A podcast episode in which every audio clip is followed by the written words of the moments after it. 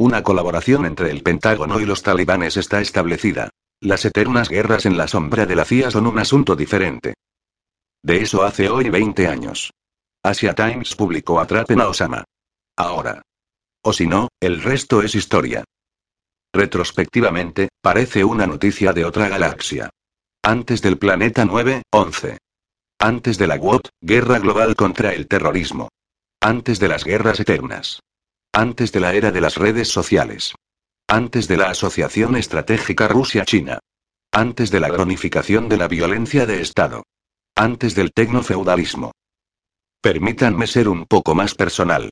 Volví a Peshawar, la Roma islámica, capital de las zonas tribales, hace 20 años, después de un vertiginoso bucle por Pakistán, los territorios tribales, una fallida operación de contrabando en Kunar, una estancia en Tayikistán, la llegada de un helicóptero soviético al valle de Punjshir, un angustioso viaje en coche hasta Faizabad y un vuelo de la ONU que tardó años en llegar.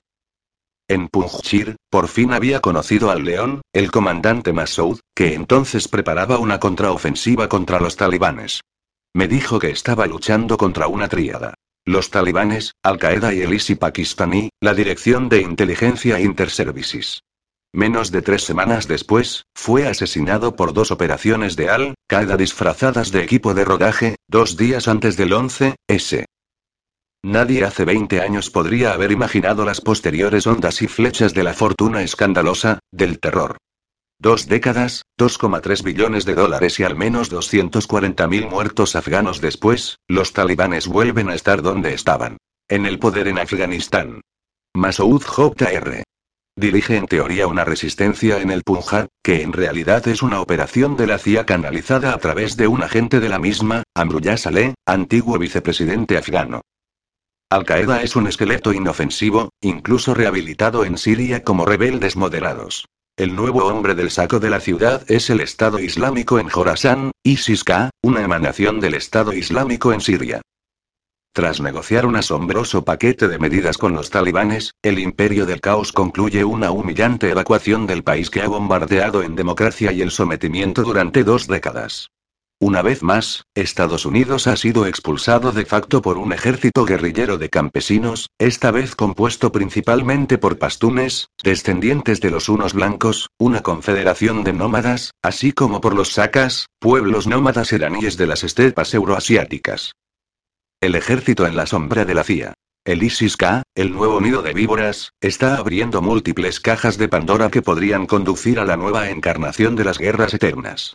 El ISIS-K ha reivindicado la autoría del horrible atentado suicida en Kabul. Al parecer, el ISIS-K está dirigido por un emir fantasma, Shahab al-Mujair, sin fotos ni biografía detallada, que se supone que es un experto en guerra urbana que anteriormente trabajó como comandante de nivel medio para la red Akani.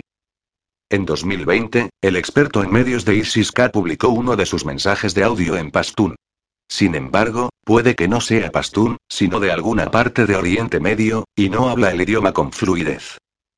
Incluso el comandante estadounidense del CENTCOM, el general Kenneth F. Mackenzie, admitió que los militares estadounidenses estaban compartiendo información sobre el ISIS-K con los talibanes, o más bien al revés. El portavoz talibán Zaibullah Mujahid en Kabul subrayó que habían advertido previamente a los estadounidenses de una amenaza inminente en el aeropuerto. La colaboración entre el Pentágono y los talibanes ya está establecida. Las eternas guerras en la sombra de la CIA son un asunto totalmente distinto.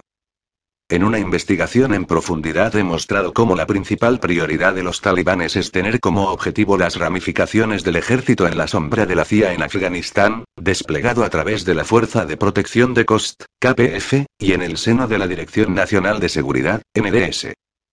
El ejército de la CIA, como explico, era una hidra de dos cabezas. Las unidades más antiguas databan de 2001 y estaban muy cerca de la CIA. El más poderoso era el KPF, con sede en el campamento Chapman de la CIA en Kost, que operaba totalmente al margen de la ley afgana, sin hablar del presupuesto. La otra cabeza de la hidra eran las fuerzas especiales afganas del NDS. Cuatro unidades principales, cada una de las cuales operaba en su propia región. El NDS fue financiado por la CIA y, a todos los efectos, sus agentes fueron entrenados y armados por la CIA. El NDS era, por tanto, un agente de facto de la CIA. Y este es el vínculo directo con Saleh, que fue entrenado por la CIA en Estados Unidos cuando los talibanes estaban en el poder a finales de la década de 1990. Más tarde, Saleh se convirtió en el jefe del NDS, que trabajaba en estrecha colaboración con la RAU, ala de investigación y análisis, servicio secreto indio. Ahora es un líder de la resistencia en Punjab. Mi investigación se vio inmediatamente confirmada por el despliegue de la Task Force Pineapple la semana pasada, una operación de la CIA y las fuerzas especiales para sacar de Kabul a los últimos oficiales de inteligencia sensibles que estaban siendo perseguidos por los talibanes. Paralelamente, se plantean serios interrogantes sobre el atentado suicida de Kabul y la respuesta inmediata del MQ-9 Reaper dirigida a un planificador del ISIS-K en el este de Afganistán. Esta página ha seguido de cerca las principales noticias sobre lo que podría describirse como la masacre de Abeygate, que, como es lógico, ha sido enterrada por los principales medios de comunicación occidentales. El canal de YouTube Kabul Lovers, por ejemplo, practica un periodismo de calle que avergüenza a todos los canales de televisión multimillonarios. Un militar que examinó los cuerpos de muchas de las víctimas del atentado en el hospital de urgencias de Kabul dijo que la mayoría no eran víctimas del atentado suicida. Todas las víctimas murieron por las balas estadounidenses, excepto quizás 20 de 100 personas. El informe original completo, en Dari, puede encontrarse aquí. Scott Ritter, por su parte, subrayó la necesidad de una perspectiva sobre el presunto ataque con drones contra el ISIS-K de un verdadero experto en drones como Daniel Ale, pero lo metieron en la cárcel por decir la verdad sobre la deficiencia de nuestro programa de drones cuando se trata de matar a las personas adecuadas. Un informe de los medios estatales rusos, contrariamente a las afirmaciones del Pentágono, alega que el ataque con drones golpeó una casa al azar en Jalalabad, no un vehículo en movimiento, y hubo daños colaterales. Al menos tres civiles. La Radlines, líneas de ratas, Siria-Afganistán.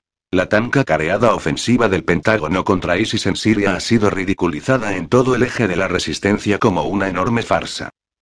A lo largo de los años, se han realizado presentaciones por parte de Moscú, Teherán, Damasco, Hezbollah y algunas de las unidades de movilización popular, UNP, en Irak. El secretario general de Hezbollah, Hassan Nasrallah, ha afirmado en repetidas ocasiones que Estados Unidos utilizó helicópteros para salvar a los terroristas del ISIS de su completa aniquilación en Irak barra Siria y los transportó a Afganistán para mantenerlos como insurgentes en Asia Central contra Rusia, China e Irán.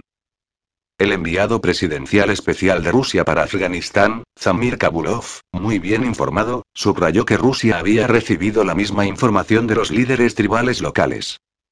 Incluso el expresidente Amit Karzai, ahora negociador clave para la formación del próximo gobierno dirigido por los talibanes en Kabul, ha calificado al ISIS-K de herramienta de Estados Unidos.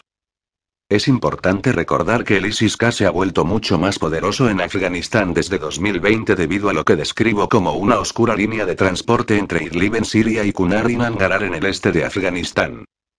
Por supuesto, todavía no hay una pistola humeante, pero tenemos una seria hipótesis de trabajo de que el ISIS-K puede ser otro ejército en la sombra de la CIA en colaboración con el NDS. Todo esto, si se confirma, apunta a un futuro sombrío. La continuación de las guerras eternas por otros medios, y tácticas. Sin embargo, nunca hay que subestimar el contrapoder de estos descarados descendientes de los unos blancos y los sacas. Pepe Escobar.